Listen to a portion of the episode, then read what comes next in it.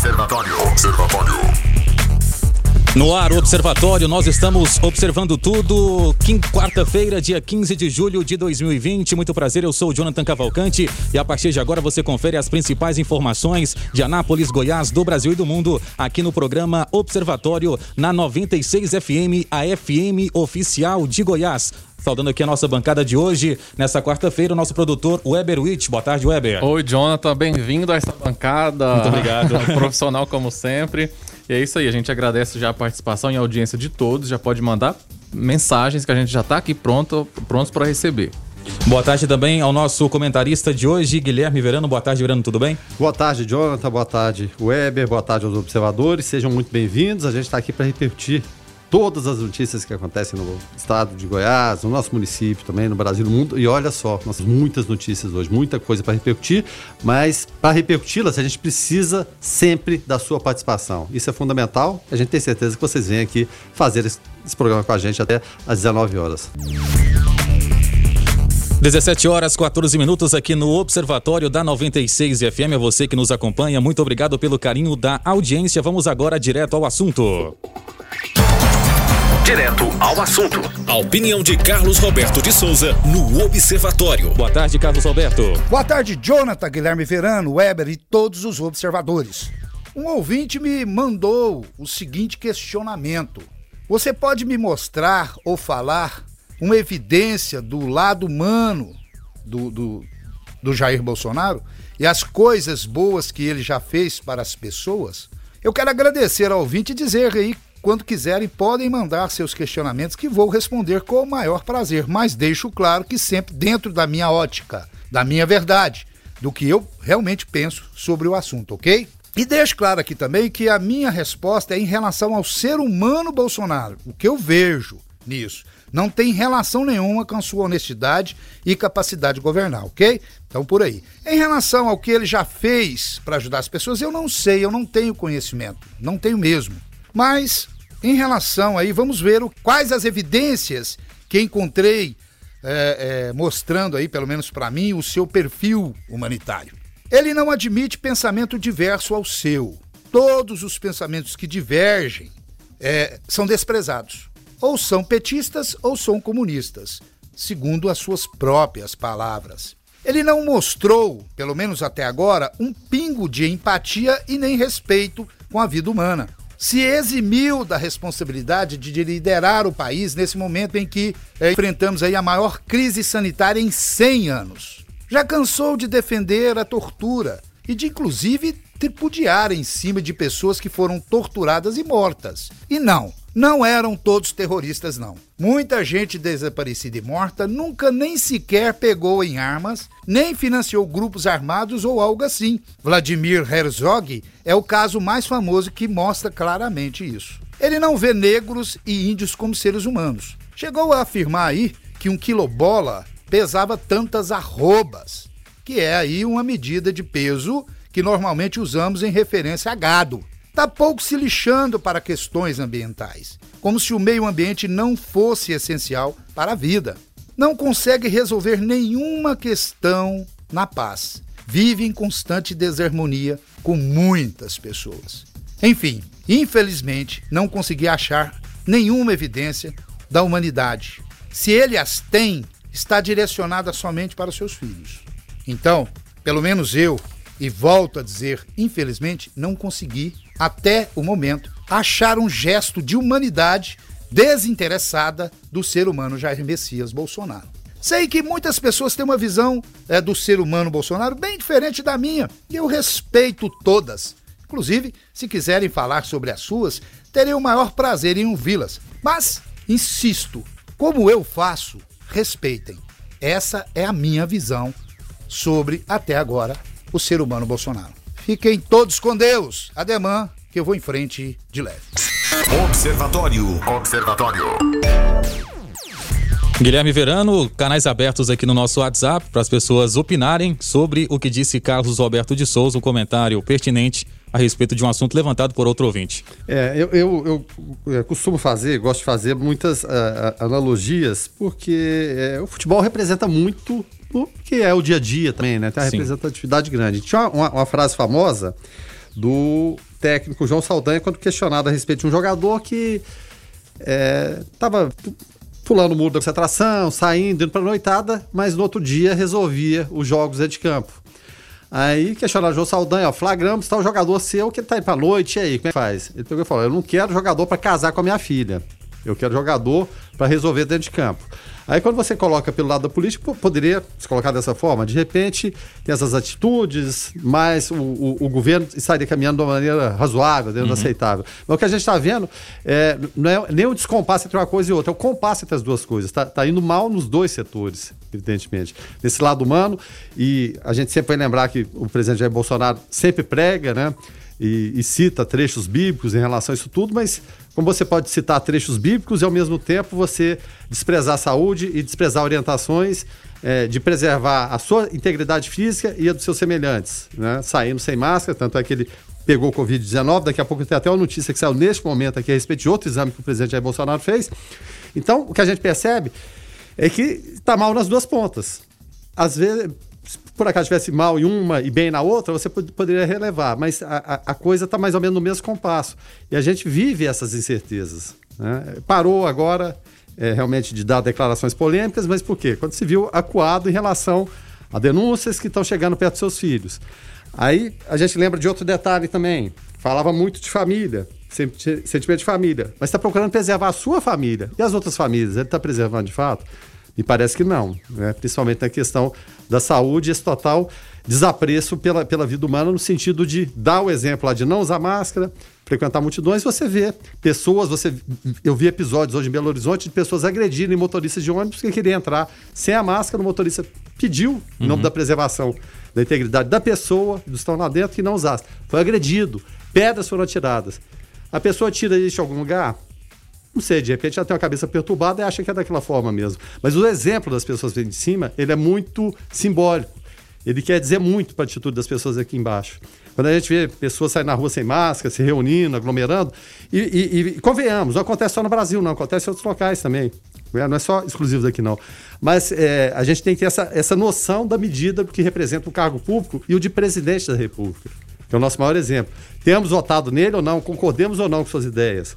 Só que muitas vezes essas ideias vêm de forma errada e às vezes a visibilidade que ele dá para essas ideias. E é claro, a, a, fase mais visível é essa de não usar máscara durante todo esse tempo. Ele pode trazer essa confusão para as pessoas e dar esse mau exemplo. Então, fica aberto aí, cada um tem sua opinião, todas são, são aceitáveis, é claro, e desde que não haja xingamentos. Né? E o presidente, como ele gosta, gosta de xingamentos, impropérios, né? E muita gente fala que é o jeitão, não é jeitão, não é falta de educação pode, pode trazer que a gente, é claro, vai divulgar aqui, tá bom? E entre essas duas pontas que você citou, Verano, está o restante das famílias brasileiras, né? Ele protege a família, Bolsonaro, mas no, no, meio dessas duas pontas está o restante de todos nós brasileiros que vivem essa guerra de farpas, de fogo cruzado que às vezes nós notamos diariamente no Congresso Nacional. Não, e parece que é uma luta do bem contra o mal, né? Só um lado está certo, outro lado está errado, e a gente não encontra esse, esse ponto de equilíbrio. A gente saiu de um, de um governo marcado por corrupção, do, do PT em relação a Lula. Lula foi preso, Dilma foi empichada. Agora a gente vê um desmonte claro, mas evidente de Operação Lava Jato. Hoje o Gedel foi solto. Como que um homem que estava com mais de 50 milhões de reais em casa, ele é solto? Dias Toffoli que soltou. Dias Toffoli entrou lá por meio de quem? Ex-presidente Lula. Aí você pega o Gilmar, que entrou por, por outro. Você pega o Celso Mello, que está lá desde a época do Sarney, que indicou. É, esse exemplo a ser dado, aí você começa a soltar as pessoas, você dá um, um habeas corpus pro Queiroz e para a mulher do Queiroz que estava foragida. Isso é um desmonte que você vê e um acordo que parece estar sendo feito entre executivo, legislativo e judiciário, infelizmente, para levar a cara de todos. E quem fica com cara de tacho somos nós. Observatório 96 FM. 17 horas 29 minutos, você está na sintonia da 96.3 FM no programa Observatório. E Guilherme Verano, chegou a hora de falarmos do Hospital Veterinário Cães e Gatos. É isso aí, Jonathan e ouvintes. Obrigado. Você que tem seu pet, olha só, o Hospital Veterinário Cães e Gatos preza pelo atendimento de excelência e a melhor estrutura 24 horas por dia para atender o seu amiguinho onde seu pet será cuidado por especialistas. O Hospital Veterinário Cães e Gatos possui uma estrutura moderna e segura para consultas, internações, cirurgias, exames de imagem e laboratoriais e também hotel para cães. Olha só. Além disso, você pode contar com nossa farmácia Pet, Pet Shop, Telebusca e também estacionamento. Eles estão sempre prontos para atender o seu amiguinho. Conte com a melhor equipe de veterinários de Anápolis 24 horas por dia. Acompanhe as redes sociais, arroba Cais e Gatos, né, sem o, tio, e faça uma visita na Avenida Santos Dumont, 1065, para mais informações, ou ligue no 62 3324 2157, repetindo, 3324 2157 ou no 62 98535 8033 para agendar a sua consulta e deixar seu pet ali no jeito, daquele jeitinho que a gente gosta. Recado dado então, Guilherme Verano, 17 horas 31 minutos. E como já é de costume aqui no programa Observatório, todas as quartas-feiras temos o tema Jovens como Agentes Transformadores da Velha Política. Uma das formas de mudar o diálogo com os eleitores é com o surgimento de novas lideranças. Nesse sentido, os jovens exercem papel de agentes transformadores da velha política, sobretudo quando se tem espaço como esse no Observatório para debater a democracia e tentar quebrar a barreira da política tradicional. Mudar é preciso, porém, nenhuma transformação ocorre da noite para o dia. Ainda que lenta, a Rádio 96 FM acredita nessa transformação e olha ainda com mais atenção para o jovem politizado capaz de alterar a rotina da sociedade. Vamos então saudar aqui os nossos entrevistados de hoje. Eu começo pelo Ananias Júnior. Ele tem 31 anos de idade, é presidente da classe empresarial da Juventude Anapolina no grupo Seja, formado em administração pela UEG, pós-graduado em recursos humanos e também filiado ao Democratas Ananias Júnior. Ananias Júnior muito boa tarde, bem-vindo aqui ao Observatório da 96 FM. Boa tarde a todos, a todos os amigos, a todos os ouvintes, pessoal aí do Observatório, Guilherme, Rogério, Weber, todos, muito obrigado, viu? Muito obrigado. Vamos saudar também o nosso outro entrevistado de hoje, é o jovem Marcos Vinícius, 18 anos. Ele é estudante e também representa o estado de Goiás no Comitê de Participação de Adolescentes do Conselho Nacional dos Direitos da Criança e do Adolescente. Também é engajado em políticas públicas e atua em defesa das causas dos direitos da criança e do adolescente. Amigo Marcos Vinícius, boa tarde, bem-vindo ao Observatório.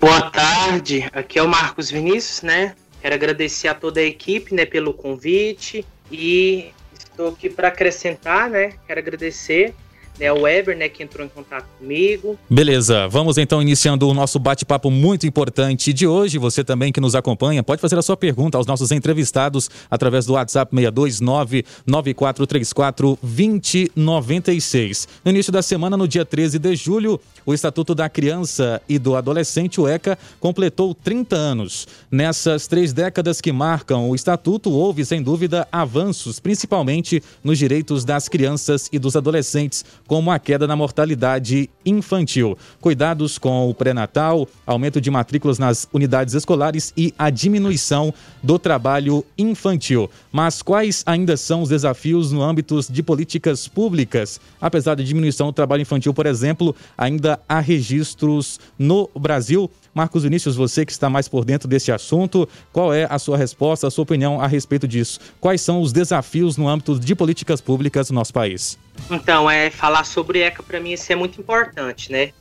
Essa semana nós completamos, né, 30 anos, né, de ECA. É, infelizmente, assim, muitos não veem o ECA como uma, vezes só como um, um livro ou algo assim que não tem muito valor, né? Mas assim, eu venho visto, né, a mudança, né? Inclusive assim, sempre eu tenho falado nas conferências que eu participo, é municipal, estadual, nacional, que de uns anos para cá, né, as pessoas vêm valorizado mais o ECA, né, que vem que disponibiliza os direitos e os deveres, né, às crianças e adolescentes, né, e para mim isso é uma honra muito grande, assim, eu sempre tenho estudado sobre o ECA, né, até então porque eu participo, né, de um comitê onde exige é, que eu dê o meu melhor, né, então eu tô ali para poder dar voz ativa às crianças aos adolescentes, né, no estado de Goiás, de Anápolis, Goiânia, e então, se eu sempre tenho estudado, eu penso que deve melhorar muito, né? é, a juventude é muito desfalcosa, né, quando se diz em termos de políticas públicas. É porque muitas pessoas veem o jovem como alguém que não tem capacidade, né, para fazer a coisa acontecer, né? E eu, eu mesmo eu conheço, me inspiro em muitos jovens, né, é, que faz, coloca a mão na massa ali, faz as coisas acontecer. Inclusive eu quero, né, até agradecer a Rebeca Romero, né, que foi através dela né, que me indicou para estar aqui na rádio. Ela é assim, uma jovem, né, pastora, pré-candidata vereadora, e assim que faz e tem feito a diferença em Anápolis como jovem, né, é, em termos de políticas públicas. Guilherme Verano, a sua pergunta aos nossos entrevistados, o Anania Júnior e também ao Marcos Vinícius. Bom, é prazer receber os dois aqui, né? Tanto o Marcos como, como o Ananias. Eu queria, ainda dentro dessa primeira pergunta, porque a gente teve a visão de alguém que é mais jovem. O Marcos Vinícius tem apenas 18 anos. O Ananias Júnior, não que ele seja velho, é jovem ainda, mas tem 31 anos. Uh, Ananias, eu, muita gente vê, e, e muitas vezes até no mercado de emprego, é o quê? Você quer alguém que tenha capacidade de trabalho, e muitas vezes associa essa capacidade de trabalho o quê? A juventude. Né? O velho não dá conta, tem que ser o jovem. Mas ao mesmo tempo você é. quer capacidade de trabalho, disposição, responsabilidade, você quer experiência também. A experiência está tá com os mais velhos. Qual a sua opinião em relação a, a, a isso? Sendo que muitas vezes. É vou pegar aqui as gerações mais antigas, fala, eh, sempre falam assim: não, eu coloquei meu filho para trabalhar desde novinho, desde 10, 11, 12 anos, ele acompanhava o dia a dia ali e não teve problema Verdade. nenhum. E outros já falam: não, você tem que preservar, você tem que estudar, depois que estudar, vai iniciar no mercado de trabalho. Como conciliar esse, esse grande desafio que muitas famílias, muitas vezes, têm que colocar os jovens para trabalhar desde cedo e você tem um estatuto que muitas vezes fala que isso não seria o correto? Verdade. Queria cumprimentar aí o amigo Jonatas, né, que está nos entrevistando também. E Guilherme, é um prazer falar contigo novamente. Já topamos muito aí, mas você não deve se lembrar de mim. Mas eu admiro muito o seu trabalho, viu? O que é isso, Alex? Obrigado, lembro sim. Gostaria de dizer aí, é, assim, um pouco do que o meu colega também disse. A gente, às vezes a gente pensa, a gente, a gente pensa assim, né? É, brinco com meu pai. Meu pai é um jovem de 55 anos, porque ele joga bola hoje melhor do que eu, se você parar para pensar. E é um jovem de 30 anos, sento no banco para ele, entende? Então eu acho que muitos de nós jovens também estamos apáticos. Muitos outros, pela geração e pelo momento que estamos vivendo, por causa do avanço tecnológico, aí a gente está muito nas redes sociais e não pega no batente. Então, em relação à pergunta do Guilherme aí, Guilherme, o que, que eu acho? Tem muitos dos jovens hoje que o acesso dele é direto pela internet. A juventude dos nossos pais, eles não tiveram esse acesso à informação, entendeu? Esse avanço tecnológico não existia. Então, o trabalho era visto como forçado, né? Então, o trabalho da juventude na época visto como forçado, não tinham tantas oportunidades. Então, a gente é, era do empresa familiar, já ia para dentro do estoque da loja do pai, de uma loja de calçado, que fosse uma loja de shopping, enfim. Nos dias de hoje, a gente vê o que? Jovens com 30 anos que ainda não assumiu a empresa do pai. Ainda tem isso também. Então, eu mesmo estando do lado do jovem, não defendo o jovem num todo. Porque nós precisamos acordar. Nós precisamos. É, hoje o jovem está o quê? Está na, na faculdade, termina de formar, mas ainda não montou sua empresa, não montou seu escritório, entendeu? Então, quanto aos direitos do jovem, eu estava lendo ECA, né? E vi lá que, por exemplo, que nós não temos muito acesso mesmo. Questão da saúde. Nós só temos um CAIS do pediatra, não é? Se eu não me engano. E o que, que é criança? Crianças são pessoas até 12 anos, pelo ECA e adolescentes de 12 ao 18, certo? E a maioridade penal? Em que idade está? Entendeu? Em que, em que idade podemos ter a nossa carteira de trabalho?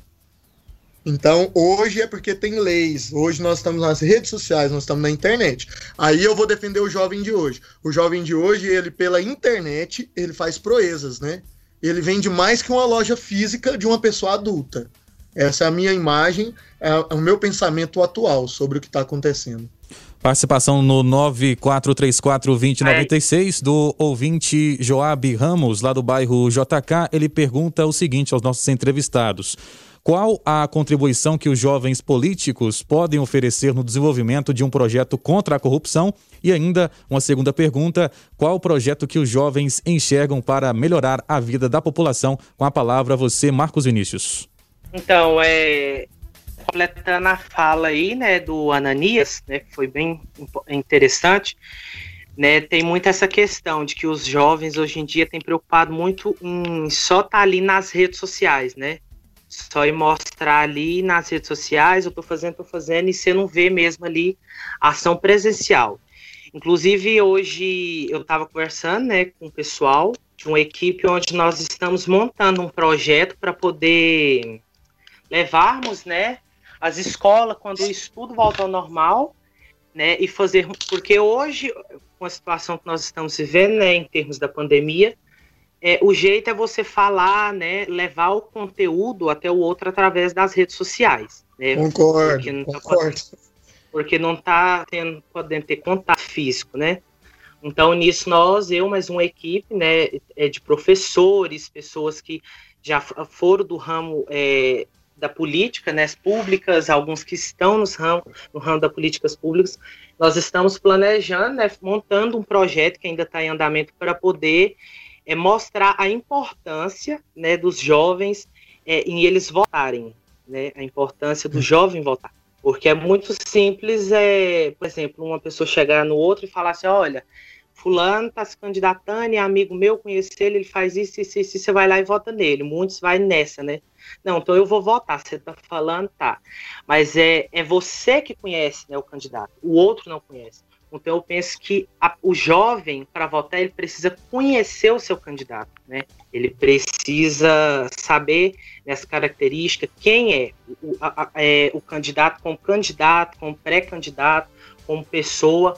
Então nós vem buscar nesse projeto né, levar até as escolas, até os alunos, fazer algumas lives, nós já temos conversado né, com algumas pessoas, fazer umas lives com algumas pessoas bem engajadas, né, é, em relação às políticas públicas e à juventude, né, e para poder mostrar para os jovens que é importante, né, o voto do jovem, porque às vezes fica naquela só da obrigação, não, eu vou votar porque eu completei minha idade lá fazer meu título, então eu vou votar porque senão eu pago ali uma multa. Né? E nós temos que olhar, é que nós temos que votar é, é, para a melhoria do país, né? para a melhoria da cidade, não é, para ir ali votar só por votar, né? Bom, é, Ananias, dentro da pergunta do, do Joab aqui, né, que ele pergunta, né, como a gente disse, qual a contribuição que os jovens polícias podem oferecer no desenvolvimento de um projeto contra a corrupção. O que a gente vem e, e acompanha historicamente, vamos pegar dos anos 60 para cá, que, que várias gerações é, é, quiseram lutar contra a corrupção, a ditadura militar se estabeleceu para combater a corrupção e, o que e a gente não tem a percepção de que algo esteja acontecendo. Depois tivemos caras pintadas com colo, depois é, FHC eleito, o sociólogo no poder, aí depois o povo no poder com Lula, Dilma, Temer, chegamos no, no presidente Jair Bolsonaro e, e várias gerações vão sucedendo, gerações que começam no meio estudantil, elas alçam voos políticos e, eu sempre cito três nomes aqui que vieram do meio estudantil e alçaram voos grandes e passaram pela Uni, coincidentemente, presidência da Uni. A gente pega José Serra, lá nos anos 60, né, que depois foi o PSDB, José Disseu, do, do PT, também o Lindbergh, né, da época do, dos caras pintadas, e no meio do processo aí parece que se perderam, não conseguiram fazer nada como conseguir renovar se é, o jovem, parece que a, a, partir do momento que chega lá, ele é tragado por esse mundo que, que de, de, corrupção que permeia e parece que nada consegue resolver isso, o Ananias. Jonatas, eu de coração, de verdade, como brasileiro, eu tenho a resposta. Mas a resposta, ela vai doer e ferir o sistema, entendeu? Não que eu seja a resposta, mas a gente estuda, a gente conversa com as pessoas, com vocês, acompanha o observatório dia a dia e vai aprendendo onde está o problema da corrupção e de todos os assuntos que vocês lidam aqui na rádio no dia a dia. Está no sistema político brasileiro, o jeito de, eh, como meu colega falou aí, o Marcos, desde lá o primeiro voto para você trabalhar no IBGE, para você trabalhar na Polícia Civil, para você trabalhar na Polícia Militar, onde você quiser, se você quiser ser ministro da Saúde, você tem que ter curso superior, você tem que estudar, você tem que fazer uma prova.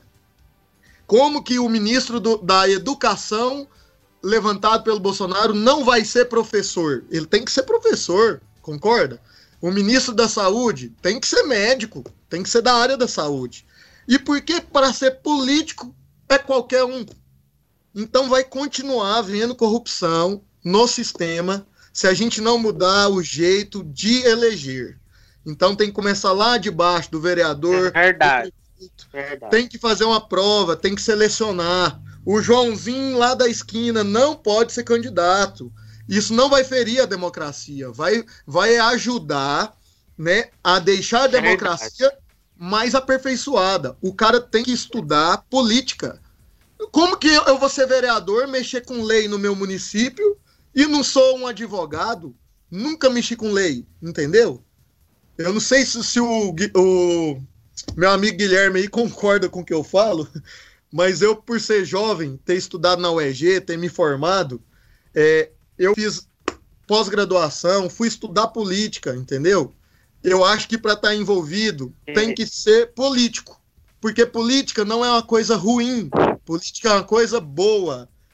Muita gente fala é um mal necessário. Não é. Política é um bem necessário. A política está em tudo. Está na energia que a gente paga, no asfalto que a gente pisa, na iluminação da nossa cidade.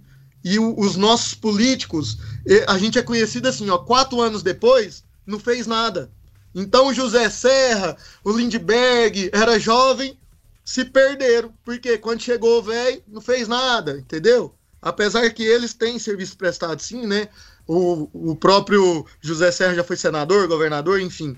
Mas ele não posso generalizar por eles, né? Quantos outros de nós aí nunca ganhou eleição ou estamos aí há 25 anos no poder vereador do nosso município, conhecido como não faz nada. Então, é, tem-se que fazer prova, tem que ter seleção. Se, se para você trabalhar lá no, no IBGE, repito, ou no, na Anvisa, você tem que fazer prova. Para ser político, também tem que ter seleção. Essa é a minha resposta. É, inclusive, né, não basta só a pessoa lutar para ter uma cadeira, né, ali na Câmara. A pessoa Concordo. tem que lutar e ter a capacidade e o nível para ser um vereador, para ser um deputado, para ser né, a pessoa ali é, a qual cargo ela né, está, não só ali está na cadeira, né? Ali da câmera, ali na social, ela precisa ter um nível. É, os políticos são conhecidos como troca de favor. Olha só, se você se candidatar para vereador e não der uma cesta básica, você perde o voto da pessoa. Isso não é um absurdo? Então, a política, a corrupção, ela está começando dentro das nossas casas, é dentro de nós. A gente exige do nosso candidato algo em troca. Isso é um absurdo. Então, o sistema nunca vai mudar, a corrupção vai permanecer. Porque a corrupção começa nesses mínimos detalhes e chega lá nos desvios de verbas e caixa 2 e afins. Participação do ouvinte Paulo, lá do bairro Recanto do Sol, diz aí, Paulo. Boa tarde, boa tarde. Boa tarde. Eu tenho um comentário para fazer que vai doer demais no rapaz que tá falando que o problema é o sistema. Claro que o sistema tem suas falhas, né? Mas quando ele fala que ah, Bolsonaro escolheu um cara para ministro e o cara não é médico, o cara não é professor. Cara, se a gente for parar para pensar, o Bolsonaro é o primeiro que tá fazendo isso em muito tempo, né? Pois é. Em, em grande maioria, né? Porque até o relógio parar dá certo duas vezes. Mas quando a gente fala que ah, o cara quer mexer com lei, quer ser vereador, mas ele é um cara que trabalha no, no sacolão. Ele sabe a necessidade do que, que o povo precisa ali. Né? E às vezes o cara que ele é advogado, ou que ele tem ali um curso superior, ele não está apto não, no seu tempo a poder ver a real necessidade da população. E quando a gente fala que o jovem não consegue atuar ali, é porque o sistema dá brecha, entendeu? E quando esse sistema dá brecha, a pessoa se corrompe. Então, se a partir do momento que você só culpa o sistema, desculpe, você já foi corrompido. Tá aí a participação do ouvinte Paulo lá do Recanto do Sol e ainda chegando aqui outra mensagem do ouvinte Anderson, que ele diz o seguinte: Olá, boa tarde. Entrei no carro e peguei a entrevista pela metade, mas ouvindo aqui que, na opinião do convidado, que para ser político deveria ser exigido um curso ou algo parecido, lembrando que curso superior e afins não é garantia de caráter. Participação aqui do ouvinte Anderson Silverano. É, exatamente. É, até em relação ao que o Anderson falou, é claro, tem, tem razão. E nem o curso superior é garantia do caráter, nem a falta dele, né? O, Lula que, o Lula que o diga, né? Enfim, a gente tem, tem, tem as duas moedas. Tem mais participações, podemos falar aqui, Jonathan? Pode sim, Verano. Vamos lá, vamos falar do, do Magno, que já, já fala o contrário aqui, olha só. Ele diz que concorda plenamente com o comentário do Ananias. Segundo ele, como pode o sistema funcionar dessa maneira? Um deputado que não é formado em direito, como ele pode votar a favor de uma nova lei se nunca estudou a Constituição Federal, nunca estudou o Código Penal? Isso sempre achei um absurdo. Abraços, o Magno. Então são participações, né? E elas são todas muito bem-vindas. Participe aqui com a gente, interaja, né? Com os nossos é, convidados de hoje, tanto o Ananias, né? Que é, acabou é, sendo questionado neste momento, e também o Marcos Vinícius, tá certo? A gente está aqui aguardando. Participação aqui do Denilson Boaventura. Tô ouvindo o programa no Uber. O cara da esquina pode ser sim candidato. Isso é preconceito. Nem todo mundo tem as mesmas oportunidades. Papo de elitista. É a participação aqui do ouvinte através do 99434-2096. Com a palavra, os nossos entrevistados. Começou por você, Anania Júnior. É isso aí, pessoal. Cada um tem uma maneira de ver mesmo. Eu concordo com muitos outros até que discordam do que eu disse, mas o assunto, lembrando, era a corrupção, não é a gestão. Para você gerir qualquer coisa, você pode ter um lava-jato e não ser formado em administração. Você pode ter a sua loja de roupa e não se formar de administração. Mas você vai ser honesto no seu caixa, você não vai fechar o caixa errado, você não vai passar a perna no seu cliente. Então eu acho que a educação e a gestão, isso aí é uma coisa que você aprende em casa, vem de família, é de você.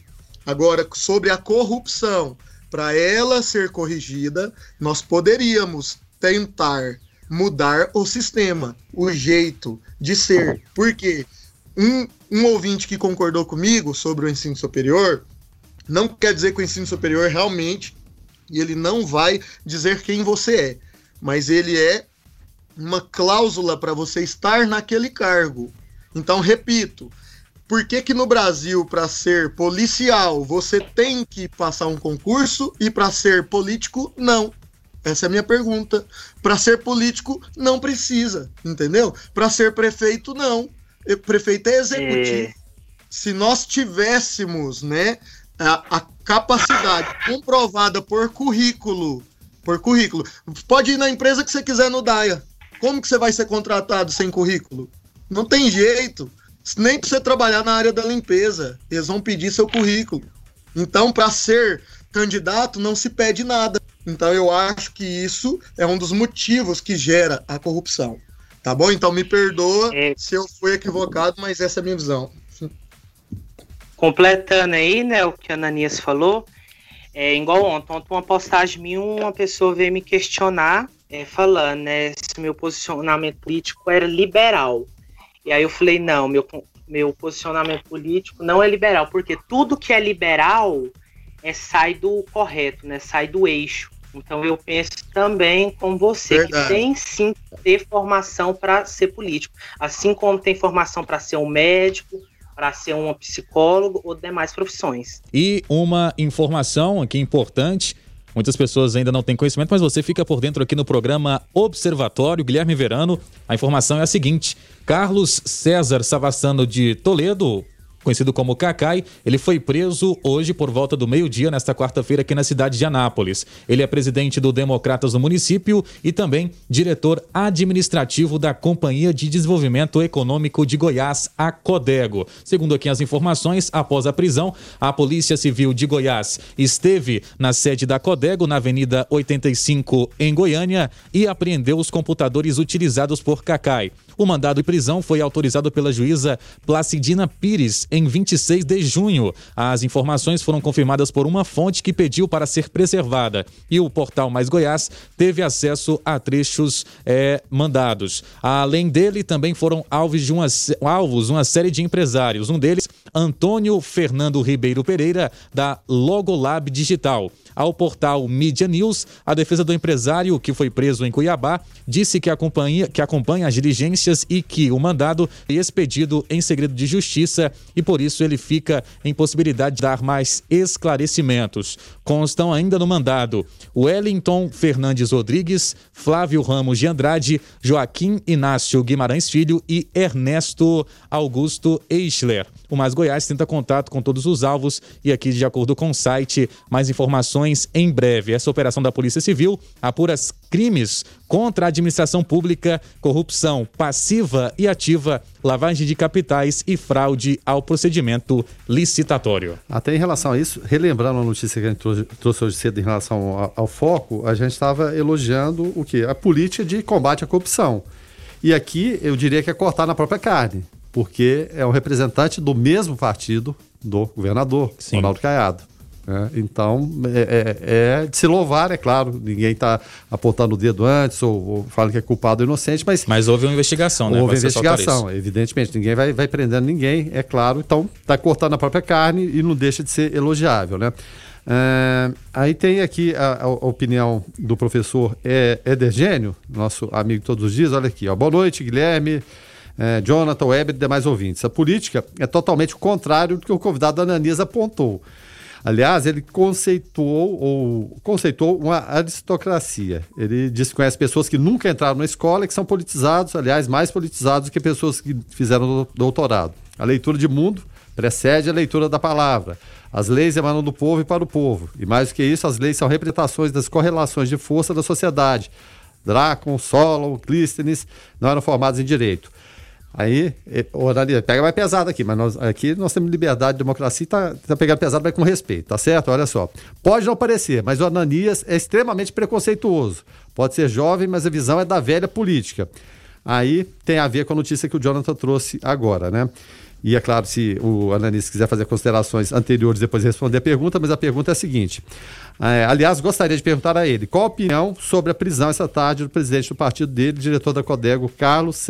Toledo, professor Éder Gênio Vieira. Obrigado pela participação. A palavra está com você, Ananias. Verdade, conheço o professor também. É, acredito que, repito, cada um tem um modo de pensar. Não disse que é o que eu defendo. Eu dei uma sugestão para é, diminuir a corrupção, né? Repito, acho que esse é um bom caminho colocar pessoas. É porque se a gente for levar em consideração só o significado da democracia, o nosso país vai continuar do mesmo jeito. E eu concordo com um ouvinte que disse aí, por exemplo, que você, se você é bom no que faz, ou se você é honesto, você vai ser com um sistema corrupto ou não. Depende de você. O que aconteceu hoje à tarde, eu não sei. Fomos muitos de nós pegos de surpresa é o presidente do meu partido, é meu amigo, é, continuo considerando meu amigo, não acho que se tem que dar as costas para nenhum companheiro, mas também não tem se que concordar com o que a pessoa faz. Então, eu não compactuo com o erro de ninguém, mas o considero uma pessoa muito gente boa, na pessoa dele, né?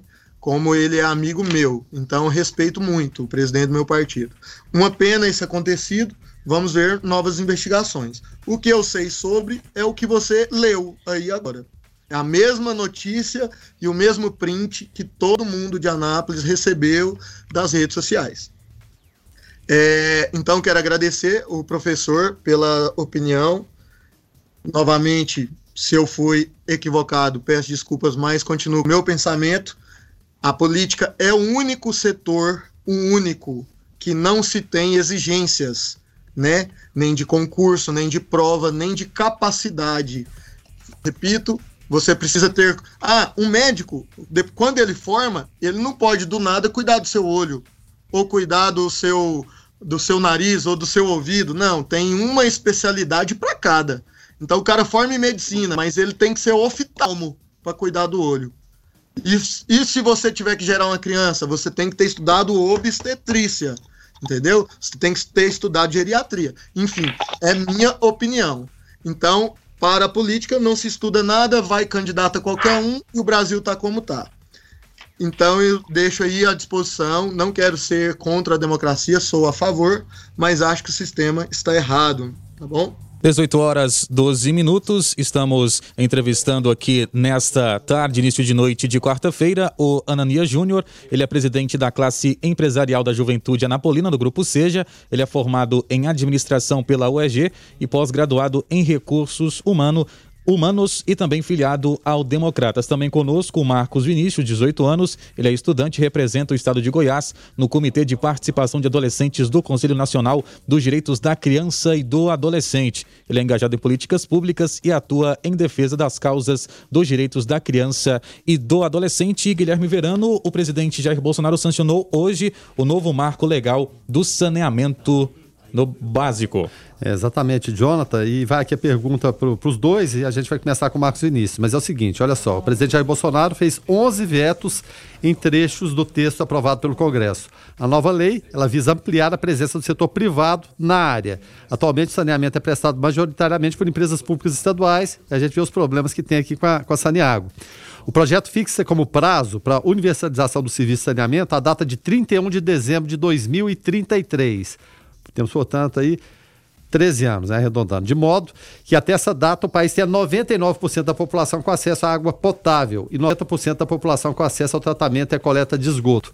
Em 13 anos, você, Marcos Vinícius, que tem 18 de idade, em 13 anos, você acha que é possível acontecer essa, essa mágica para o, o Brasil ter acesso a tudo isso com a, a, entrada de empresas privadas nesse setor, que é dominado por, por, por empresas estaduais? Muitas coisas são feitas né, assim, em tempo, em tempo menor do que não foi feito antes. Então, vou dar um exemplo aí, por exemplo, da, da nossa famosa BR Transa, Transamazônica. Há quanto tempo estamos falando dela, né? Eu acho que há mais de 50, 60 anos. Não, na verdade, desde quando existe caminhão. Mas só por agora que o asfalto chegou lá. Então, acredito que o Bolsonaro conseguiu fazer em dois anos o que não se fez em 100 anos. Mas Quanto ao saneamento básico, acho que ele está certo, está liberando muita coisa para as pessoas. A necessidade vai não vai deixar de existir, né? É engraçado que teve aquela foto dele lá na transposição da água do Rio São Francisco. Muita gente criticou porque ele foi lá, sendo que foi feito nos oito últimos anos. Não, foi feito nos dois oito últimos anos, mas não foi entregue. Então ele continua, o Brasil continua, o tempo não para. Então em dois anos ele conseguiu entregar. Então, esses 13 anos comparado com os 500 que você falou aí, é difícil eu responder, mas eu acredito. Eu sou aquele brasileiro que acredita. Passando agora a palavra para você, Marcos Vinícius, sua opinião sobre o assunto. Então, né, escuta aí a pergunta. É, eu creio, né, eu não posso afirmar, mas eu creio que sim, que tem a possibilidade né, de melhoria, porque é como a Ananias falou, também eu iria usar, né, era para mim ser o primeiro a responder, esta, o exemplo da BR, né? É, então, assim, a gente precisa ver o que tem, o que tem sido feito, né, basear no não, isso está acontecendo, então vamos crer que tal coisa também vai acontecer, né? Nós não podemos só ir naqui, não, eu acho que não vai dar certo, eu acho que não vai dar certo. Então, eu creio sim que pode ter melhorias no saneamento daqui a alguns anos, né? É, tirando de exemplo a BR, né? E em questão do Rio São Francisco. Então, eu penso que pode sim ter melhorias. É, até em relação a isso, é, o, o, que a gente está vendo, é, e, e, vimos aqui em relação a, a CELG e a Enel, porque privatizar, o, o governo, é, é, fato, ele não tem dinheiro para investimento. Não tem. Não adianta que não tem, tá? Falido, ainda mais agora. Então você precisa de, de investimentos de fora. Dentro desse, desse contexto aqui, é, a, a, gente está vendo a pressão de empresas daqui de dentro, empresas lá de fora também que têm dinheiro para investir, e o saneamento aqui seria uma possibilidade de, de, de investimento e grande. Uma vez que o Brasil não tem, alguém vai ter que investir esse dinheiro, então a gente vai continuar da mesma forma. Não adianta esse marco legal você não tem empresas que vão, vão investir. Aí a pressão é grande, e quem está atuando nessa área, inclusive, é o general Mourão, em relação ao quê? Práticas sustentáveis, meio ambiente, floresta amazônica, de, de que forma a gente lida com essa situação para poder ter investimentos. Qual a visão de vocês em, rela, em, relação ao desenvolvimento sustentável? Que é claro, evidentemente, a gente tem recursos e tem que explorar, é, explorar isso, mas de uma maneira que seja boa para o país também, mas sem passar dos limites. Qual a visão que vocês têm em relação a isso aí, desenvolvimento sustentável, pegar esse gancho aqui nesse, nesse marco é, legal do saneamento básico, que vai demandar investimentos, mas eles só virão, a via já vem de fora, se o Brasil tiver boas práticas para cuidar do seu meio ambiente e jogar esgoto a céu aberto, definitivamente não é uma boa prática. Ananias. Jonatas, você tá certo. Ah, e depois a gente tem que mandar um abraço pro pessoal aí, que o povo tá participando da rádio, hein? Beleza. Deixa eu te falar sobre esse assunto aí. Acho que o, Bra que o Brasil não, o mundo usa as energias ainda de forma errada. Então acredito que o avanço tecnológico é que vai permitir nós chegarmos no que você acabou de dizer da sustentabilidade. Por exemplo, o nosso país é o que tem maior, mais água potável no planeta, certo? Mas também é um país tropical. Ou seja, nós temos muito tempo de sol, vamos supor. E por que não a energia solar ser a, a maior nossa? Há muitos anos. A gente ainda usa a hidrelétrica. E já que faz tanto calor, já que aqui venta tanto, o clima é propício, é, por que não usar a eólica? Né? Então imagine que é tecnologia, dinheiro, custo. O que está acontecendo agora nesses próximos dias é isso. Você pode ver, nenhum de nós temos energia solar em casa. A maioria de nós não, mas já estamos começando a incluir. Então já está chegando também para o civil, para a pessoa civil. O, o governo ou o país que, né, que vai, vai definir isso, ele estava com as práticas de hidrelétricas, certo? O nosso transporte rodoviário, mas aos poucos a gente sabe que o aéreo é melhor, é mais rápido, carrega mais coisa. O, o ferroviário é mais rápido, carrega mais coisa. Assim é a energia. A energia eólica, com certeza, ela é mais limpa. A, ou a de gás natural, muito mais limpo. Ou a de energia solar. Mas nós não, nós temos explorado mais o petróleo e a água, né? Então eu acho que isso aí aos poucos com os direitos humanos, com todas essas políticas públicas voltadas para a sustentabilidade, isso vai ser sim possível daqui a uns dias. Vai ser prioridade. Os carros vão parar de se movimentar por combustível. Vai ser por. É, vai ser. Já, não sei se o gás vai predominar, mas acredito que vai ser elétrico, né? Então, para gerar energia elétrica, vai precisar de novo de qual energia sustentável? Para os postos de gasolina, e assim por diante. É bem complexo, mas é possível. E pensando nessa sustentabilidade, temos um exemplo aqui dentro de casa, né, Verano? Que são agora os, os parques com as placas solares da Fundação Frejão Batista Vogel, que geram energia para as nossas três emissoras, aqui na 96, na São Francisco e também na Rádio Cultura de Catalão. Isso, exatamente, energia limpa, né? Isso é, isso é muito importante. É, a, mesma pergunta para o Marcos Vinícius. Em relação até esse, esse marco, algumas metas foram estabelecidas, metas a serem cumpridas. E a gente vê, a gente vê muito em relação a esses contratos que, a, a, por vezes, a empresa não presta aquele serviço adequado, aí o cidadão pergunta assim, mas como que não está prestando serviço, não tem contrato? Aí você vai ver o contrato foi prejudicial ao cidadão e benéfico às companhias.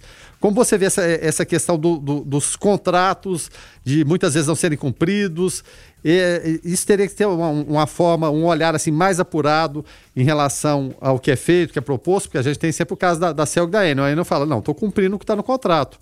E se não saiu até agora, é porque de fato está cumprindo. Foi um contrato muito bom para um lado e ruim para o outro. O outro, quando se diz ruim para o outro, é o cidadão. Como você vê é, é essa ingerência ou essa entrada das empresas privadas, mas que tenham que prestar um bom serviço e não ficar igual a empresa estatal que está anterior, não adianta. Tem gente que está com saudade da CELG. Então, eu penso assim, é... eu penso que deveria ter mais projeto, né? Mais projeto, não em termos assim, porque nem os que, que tá que está em prática não terminou ainda. Eu falo mais projetos antes de colocar em prática. É porque aí o Estado, o município vai ali, paga né, a empresa privada para ir ali fazer o trabalho. Então, enquanto ela está recebendo, ela vai fazer o trabalho, né, ali, seja da obra, do que seja. É, mas eu penso que deveria ter mais sim, uma organização. Né, a equipe deveria ter mais organização, já pensando nisso. Se não der certo, se é, a empresa não, não, quiser continuar. Então, antes de colocar um projeto em prática, eu penso que você tem que olhar os lados positivos e negativos. Você tem que olhar o lado é, das pessoas que vai ser agradada e das que não vai ser agradada. Porque tudo tem né, o lado, não, eu concordo, eu não concordo. Então eu penso que tudo deveria ser mais conversado, mais planejado, e antes de prometer, porque muitos faz o projeto ali, promete, começa a fazer, empolgado, aí vai e para. Igual quantas obras, né? Quantas hum. coisas sustentáveis no, é, no estado de Goiás, né, em Anápolis, que começou e não terminou. Vamos usar um exemplo aí, a Câmara, que começou e tem sei quantos anos está ali parada. 18 horas e 24 minutos. E por falar em energia, muitos anapolinos nos últimos dias sendo prejudicados, né? Ficando na mão por conta da falta de energia, né, Verano? É, rapaz. Mas, muitas reclamações hoje. Na minha, na minha, região, outras regiões também, pessoas que eu, eu, eu, precisava entrar em contato, tinha gente, não tinha jeito de sair de casa. Né? O portão eletrônico não estava funcionando, alguns não tem outro esquema diferente. Ele estava tava complicado, realmente difícil. Então, o, que a gente espera é que o quê? Seja investimento na melhoria, mas só que não sei. É, é muito complicado é, é, essa gestão, são muitas reclamações em, em, em relação ao que está acontecendo, porque tem que ter uma, uma resolução urgente. A gente vive momento que, é claro, as pessoas estão mais em casa, mas as indústrias estão consumindo menos energia. Imagina se voltar, e a gente espera que volte, é, tempo de produção maior, que demande mais energia. A gente vai ficar sem? Não pode. E Guilherme Verano, a vacina contra a Covid desenvolvida pela Universidade de Oxford do Reino Unido é, e testada no Brasil poderá ter o registro liberado em junho de 2021, de acordo com Soraya Smiley, reitora da Universidade Federal de São Paulo. E temos uma pergunta aos nossos entrevistados, né, Verano? Exatamente. Pergunta para os nossos entrevistados é a seguinte: enquanto isso não ocorre, a gente não tem uma vacina, seria a solução, evidentemente. É, o que vocês acham né, a respeito é, do tratamento precoce com cloroquina, hidroxicloroquina, azitromicina e adjuvantes? Vocês concordam, defendem ou, ou são contra? Eu, pode começar por mim? Pode sim, Vamos começar pelos mais novos. Vai lá, Ananias. Depende. Falei pra você, rapaz. No, todos nós seremos jovens de 100 anos. Recebe? Sim, claro. Ó, eu acho que todo remédio ele tem, né, a sua assim, ele tem uma especificação. Tem um remédio que é o, o, o, dos vermes, por exemplo. Eles falaram que, pode, que tem que tomar ele também tal. Pô, não, não faz mal. Pelo menos não vai te fazer mal, vai te fazer bem, vai limpar por dentro, entendeu? Sobre a cloroquina, eu não falo porque eu acho que é uma afirmação também sem, sem parâmetro da Anvisa, eu não concordo. A Anvisa autorizou? Não, então não usa. Mas o vermífugo lá, pode? Pode, então usa, porque ele vai te ajudar a limpar ou te prevenir de outras doenças. Acho que o corona não é o único fator que vai te fazer adoecer, entendeu? Só isso. Mas se não tiver aprovado pela Anvisa, não, não concordo de usar, não. O Ananias cita a ivermectina, né? Muitas pessoas estão tomando, inclusive, é, que tem conhecimento. É, e su subindo da sua base. Né? Já, já tomou? Eu tomei. Então tá certo. Então você não, não tá com verme nenhum, tá tranquilo. Eu tomei. Aí você sabe. Eu tô tomando. Ah, ah, o Marcos os dois entrevistados tomando. Olha que pergunta boa. Os dois estão tomando. Ô, ô Marcos Vinícius, fala então aí. Você, Sua opinião, Marcos. É, você é a favor, contra, é claro. É... Deve ser ter uma recomendação médica, né? Em, em alguns casos. É assim, é, exatamente. Sim, sim, não. É, sobre cloroquina, eu, é, é o mesmo. A minha posicionamento é o mesmo. A Anvisa não liberou, então zero, né? Mas em questão do Invermectina, eu mesmo tô tomando, tô relax. tô tomando aí, né, quatro dias, concluo amanhã e tô, tô vivo, tô bem. Então, é um, eu é sou um a favor, que... não sou contra, não. É, um, é um remédio, remédio normal. Poderia... É normal. Normal. Você poderia ter tomado pro... novo ou velho, é, não, não, tem idade. Bem pro usufruo e pro bem da gente mesmo que tá tomando, né? Que é melhor Sim. você tomar um Ivermectina do que pegar um Covid. Bom, a, gente assim, tá... Né? Ah, tá certo. A gente estava falando aqui muito, é, e o Ananias foi contestado aqui em relação à necessidade de, de, de formação para cargo político, mas eu queria uma outra vertente aqui. É, nesse momento a gente tem que acreditar o quê? Na ciência. E a gente fala em ciência, fala em gente que estudou, estudou muito para dar determinadas posições. Porque tem tanta gente hoje no Brasil negando a ciência, não querendo acreditar no- nos cientistas e, e preferindo a- a- acreditar em fórmulas mágicas da titia que aparecem na internet, em fake news. Qual a opinião de vocês? Bem, é muito. Gente, é muito simples. A gente não precisa complicar, né? Às vezes a gente complica à toa. A gente já vive o sistema desse jeito há muito tempo. Nada muda. Nada muda. Eu dei só uma opinião que eu acho que pode fazer a diferença. Só isso. Mas eu tô com vocês aí. O, o ouvinte tem o direito de expressar, né? Marcos Vinícius, e você? Sua opinião? Quer falar alguma coisa? É, repete, repete a pergunta, por favor. O, o Marcos, é, eu tô, tô falando o seguinte: é, os parâmetros que a gente tem hoje em relação à doença que chegou de, de forma surpreendente, surpreendeu todo mundo, seja o, o leigo, o cidadão comum, nós aqui e os cientistas também. Só que os cientistas têm as posições deles firmes a respeito do que pode e o que não pode. Por que, que a gente vê tanta gente, seja no Brasil, seja fora também, renegando a ciência no momento que a gente tem que apegar na ciência, quem estudou para dar, Ah, dar tá. certos parâmetros para gente? Então eu respondi a pergunta errada, né? Ah, foi errado? Então. Vamos lá. Tem nada É, não. Então, é, eu penso o seguinte, né? O cientista foi lá estudou o caso, né? Ele chegou, ele vai chegar à conclusão ali, né? Muitas das vezes, no, em algo, né? Em um remédio, alguma coisa para poder ajudar ali, né? No caso, nós estamos falando do coronavírus. Então, eu penso assim: é, se o cientista estudou e ele afirmou que, que o, o remédio tal, né? O, o tal, que seja, é, pode ajudar né, a combater ali aquele vírus, então eu penso que nós deve- devemos acreditar sim. Né, desde Sim. que eles provem, né? A ciência tem que provar. Né, o cientista ele tem que fazer e provar ali que, que a coisa acontece. Então, assim, provou. É, a gente viu que o trem acontece, então não, por que não acatar, né? O que tá. Ô, Jonatas, minha opinião, desculpa, é o seguinte: eu sou a favor da ciência também, com certeza, mas tem um- um- uma coisa que é a vida.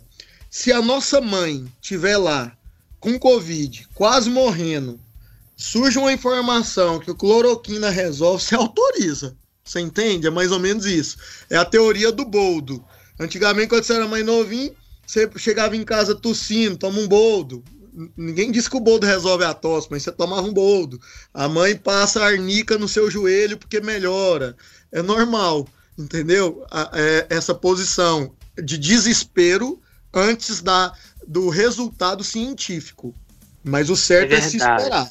Ah, porque a Rússia, por exemplo, ela tá lá caladinha, mas vai fazer a vacina primeiro que todo mundo. Tem tecnologia para isso, não tem nenhum infectado, mas está assistindo o mundo. Assim, tem muitos infectados, é lógico, mas tá assistindo o mundo sofrer, vai fazer vacina e vender pro mundo, entendeu? Aí vai se tornar uma coisa comercial para eles. Vai ser economia, não vai ser bem saúde. Que é o que os Estados Unidos, China e o próprio Brasil, que o povo aqui é muito inteligente. Acredito que o Brasil pode também inventar a vacina antes de qualquer país. Nós somos muito É inteligentes. verdade. São 18 horas e 42 minutos. Você está no Observatório aqui da 96 FM. Os nossos entrevistados de hoje, o tema Jovens como Agentes Transformadores da Velha Política. O Ananias Júnior e também o Marcos Vinícius estão nesse bate-papo conosco nesta quarta-feira, dia 15 de julho. E o ministro Alexandre de Moraes, do Superior Tribunal Federal, STF, autorizou a Polícia Federal a acessar dados de uma investigação do Facebook que resultou na remoção de contas ligadas ao PSL e a gabinetes da família Bolsonaro das redes sociais. Guilherme Verano. Bom, aí a pergunta é a seguinte: quais as consequências para o país se comprovar o trabalho de organização e financiamento de atos antidemocráticos, ataque a ministros e disseminação de notícias falsas e que, convenhamos, eh, não foram inventadas pela família Bolsonaro, elas vêm de desde muito tempo. Mas qual a opinião de vocês, que é claro, são jovens, são ligados nas redes sociais? Vamos come- começar, pode começar por quem? Pelo Marcos Vinícius, Marcos né? Vinícius? Vamos Marcos, lá, então, sua opinião Marcos Vinícius. sobre essa informação. São sobre as fake news, né, Jonathan? Isso. Isso. Disseminação de notícias falsas, É. né? Que estão desde sempre estão permeando a política e decidindo eleições. A, a- a disseminação de notícias só, se a gente for estudar um pouco antes, né? é, desde as cartas, né? é, eram cartas antigamente, demorava-se muito para chegar a informação. É, se a gente lembrar, por exemplo, de, do Pearl Harbor, eles tinham as informações ali, ó, os japoneses tinham as informações caladinha, era por rádio, por. Sabe? Era, eles lançavam uma mentira para pegar os caras de surpresa. Hoje é muito simples. Hoje você aperta um enter, né? Então, fake é, vamos, dar, vamos supor que acabou um jogo agora, Corinthians e Flamengo. É incrível como em um minuto já estão prontos todos os memes, né? Se o, se, o, se o time seu ganhar, tem meme vacaiando o outro. Se o time seu, seu perder, tem meme te vacaiando. Então, os fake news são memes feitos online. As pessoas estão online 24 horas vendo as notícias e divulgando e fazendo post. Tem uns hackers aí, uns, uns designer gráficos, eu até admiro, tanto que os caras são rápidos. Então, fake news, né? Elas vão existir para sempre. E os caras, infelizmente, lançam aquele fundinho de verdade e pega o povo desprevenido. E nós acabamos acreditando, porque chega lá um post arrumadinho pra gente com a informação errada, a gente acaba acreditando. E isso aí desvirtua totalmente é, o nosso pensamento real sobre a pessoa, né? Então, Bolsonaro sofre demais com isso, Estados Unidos sofre mais com isso, mas você tem que ter cabeça erguida e confiar no seu taco. 18 horas 51 minutos 44 segundos. Observatório nessa quarta-feira. Hoje um assunto muito importante, é claro, como você já é de costume, acompanha todas as quartas-feiras aqui as nossas entrevistas com os jovens, como agentes transformadores da velha política. E neste dia, né, Verano?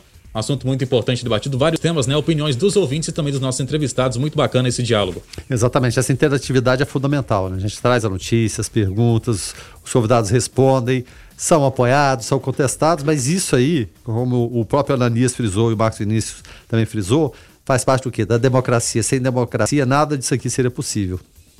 Então nós já deixamos aqui os nossos microfones abertos para as considerações finais, começando pelo Marcos Vinícius, ele que tem 18 anos, é estudante e representa o estado de Goiás no Comitê de Participação de Adolescentes do Conselho Nacional dos Direitos da Criança e do Adolescente, engajado em políticas públicas e atua em defesa das causas dos direitos da criança e do adolescente. Marcos Vinícius, muito obrigado por ter engrandecido o nosso programa de hoje aqui no Observatório. Sucesso e até a próxima. Muito obrigado, né? Eu quero agradecer a toda a equipe, mandar um abraço especial para Rebeca, né?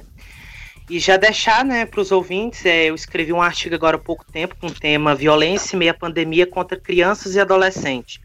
Né, o link está na bio do meu perfil, né, arroba marcosvinicius2292. E se vocês também têm disponível, né, no portal AN1, né, se vocês puderem, né, os ouvintes estarem lá lendo, ficou bem legal.